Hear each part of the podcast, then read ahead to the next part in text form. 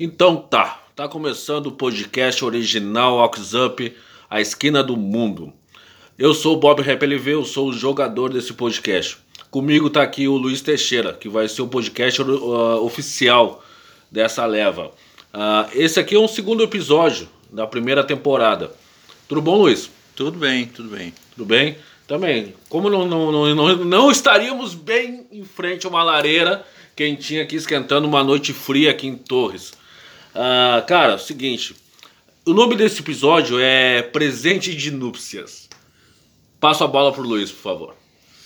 Bueno, nós vamos, vamos continuar na, na levada, né, de falar da família, da nossa família, da nossa família, é, falar de, de, tudo, de todos os personagens que habitaram a nossa imaginação e a nossa vida e a nossa casa.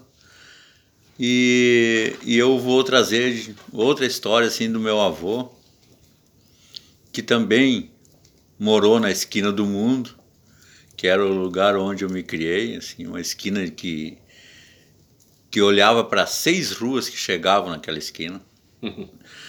Era para te chegar na cidade, che passava pela minha casa, para sair também. E se tu morresse também passava, porque o cemitério era logo na frente. Então, da onde tu viesse da cidade morto, tu passaria na frente da minha e casa. Vivo também. E vivo para sair, para chegar também. Então, nessa naquele tempo que não tinha TV, não tinha internet, não tinha TV, não tinha nada dessas coisas. Mas né? tinha um rádio? Tinha rádio, claro. Mas então tudo que o mundo oferecia estava na minha esquina. Sim. Todas as coisas do mundo aconteciam onde? Ali na que eu morava, porque era ali era o mundo. Não tinha outro mundo. Enfim.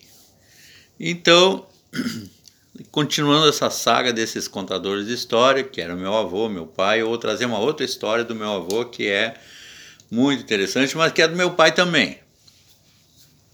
É, meu avô era, como eu já falei antes, ele era funcionário público, era ele trabalhava na estância hidromineral lá de, da minha cidade, no começo como, zela, como carpinteiro e zelador, e depois ele continuou sendo zelador de várias coisas na cidade, de vários de vários espaços públicos, assim, até do cemitério da cidade, de verdade. É. E ele, como também já falei, ele tomava uma pinga muito legal, assim, ele era um bom, bom bebedor. E ele chegava ao meio-dia em casa e toma, é, almoçava, né, tomava uma pinga, almoçava e tirava uma soneca, a cesta. Essa aí era sagrado clássica. Era uma cesta meio longa, assim, tipo, não era de 15 minutinhos, né? Como um bom funcionário público. É, ele tirava, tinha um horário meio elástico, talvez, não sei direito, só sei que ele tirava uma cesta assim de, de uns 45 minutos, porque ele trabalhava próximo também, ia a pé, coisa e tal. Nessa época que eu estou reportando, meu pai tinha em torno assim de uns 12 anos, talvez. E o meu tio, que é o mais velho que meu pai, meu tio Adão, tinha um pouco mais, uns 13 talvez, 14, Sim. mais ou menos por aí. Eram em quantos? Eram em 11 filhos. Puta. É.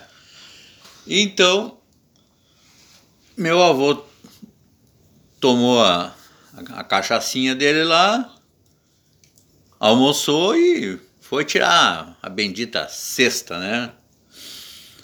E daí, naquele tempo, as casas eram cobertas de, de tabu, de, a cobertura era de tábua, de tabuinha que chamava, que era uma telha feita de madeira, Sim.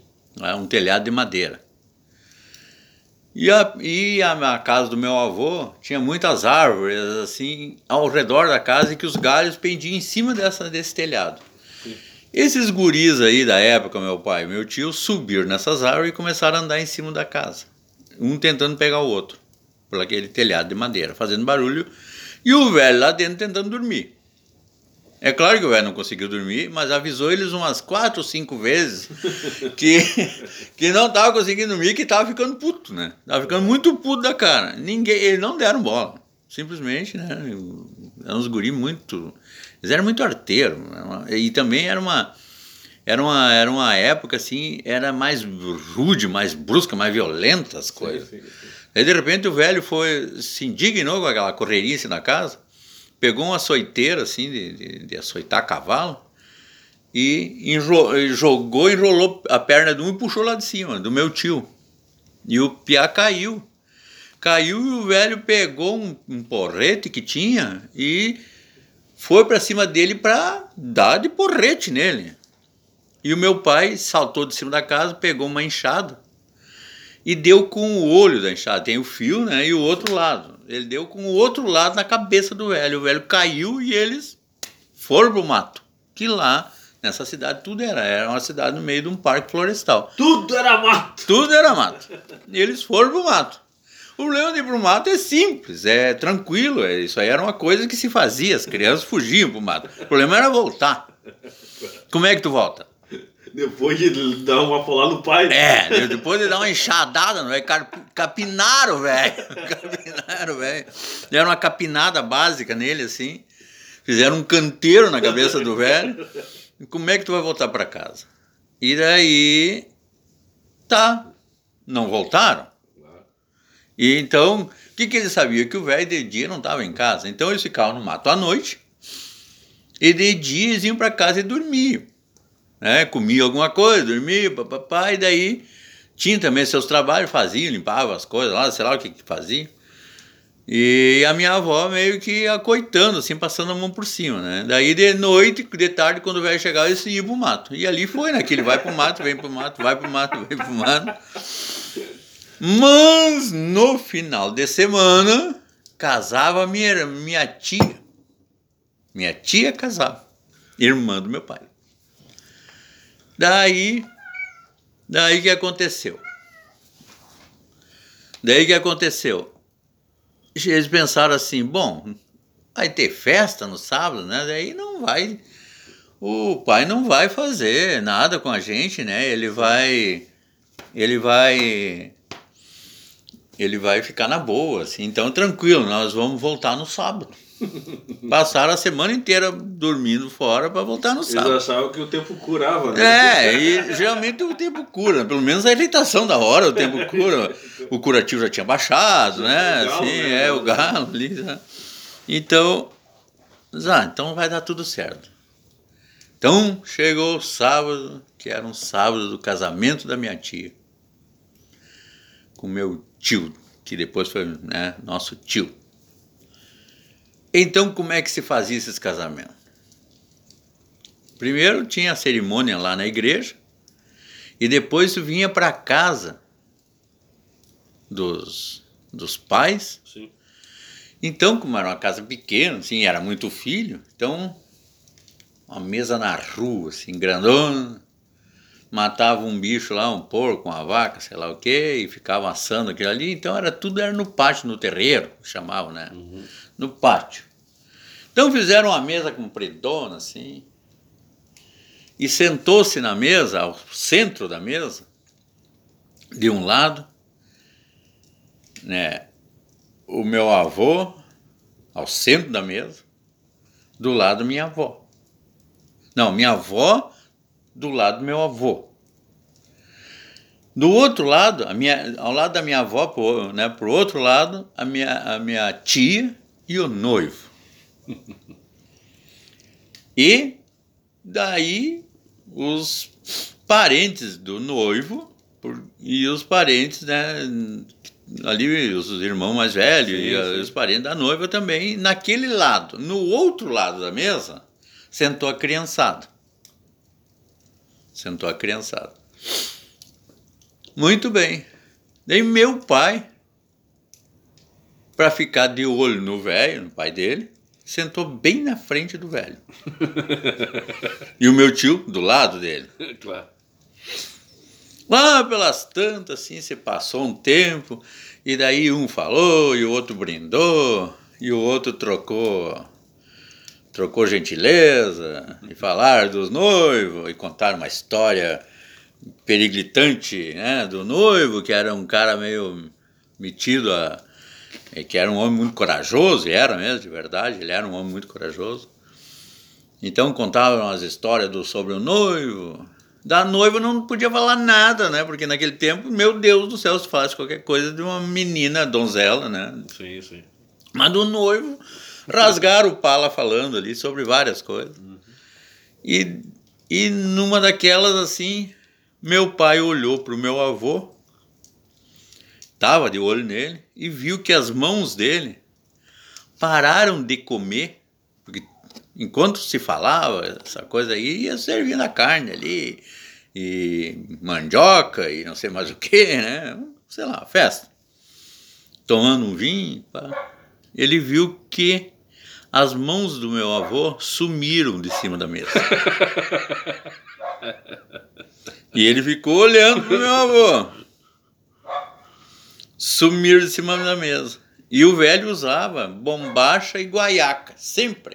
O que é a guaiaca, para quem não é daqui? Guaiaca é uma cinta larga que segura a bombacha, mas ela é larga, ela é uma cinta de mais ou menos uns 10 centímetros de largura. E a bombacha é a calça. Né? É a calça do gaúcho. Ele usava essa, essa cinta que tinha uma fivela, uh, como essas fivelas que hoje os sertanejos usam, fivelão assim, sim, sim. que era feita de prata na época, e geralmente era, to, era moda, assim, todo mundo tinha.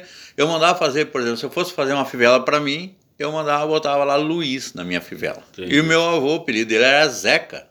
Então, tinha uma fivelona naquela com o nome Zeca com dois rubi vermelho. Nossa. Verdade. Tá, de prata.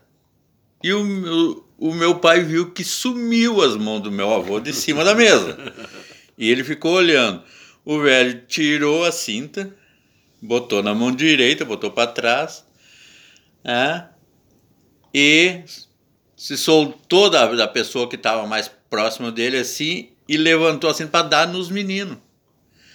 Quando ele fez o gesto de levantar a cinta, que ele levantou de pé, né? Uhum. Que ele levantou e foi dar sentado, meu pai empurrou meu irmão para trás e se atirou para trás da cadeira e deitou, as duas cadeiras caíram. Sim. E a cinta passou no ar, fez a volta e deu na cara do noivo. Deu na cara. O noivo que estava ali ouvindo alguém falar essa vez. Ui! E saltou para trás também, caiu com noiva e todo mundo no chão. Os guri foram pro mato outra vez, claro. Daí o casamento já virou uma anarquia, né? Total, e os guri mato. Mato outra vez. Moral da história. Assim. Esse meu tio casou e foi pra lua de mel com meu avô escrito ao contrário na cara. Criou um vergão. Criou um vergão assim no lado, que pegou no lado da face, embaixo do olho, assim, ó. Aquela fivelona. E onde é que bateu, aquilo marcou tudo. Saiu até os rubi, dois rubi, assim, só que não vermelho, né, claro. Ah, eu acho que sim, eu acho que sim, vermelho. Até os rubi ficou marcado, assim, parecia a marca do Zorro, assim, Zeca, ao contrário, de cabeça para baixo. Então esse era o meu, meu avô, né? Que, que esse aí, ele, essa história ele não foi ele que contou. Essa história Contou os outros contavam, é meu pai que contava sobre o meu avô. Ah, então essa essa minha família que é muito legal. Assim, Nada violenta. Não, mas eram as pessoas muito assim cordatas, assim muito tranquilas e serenas assim meio falquejado, feito a, a facão, assim, falquejado a falcão, né? Se criar dessa forma. Mas é isso. Você deu uns 15.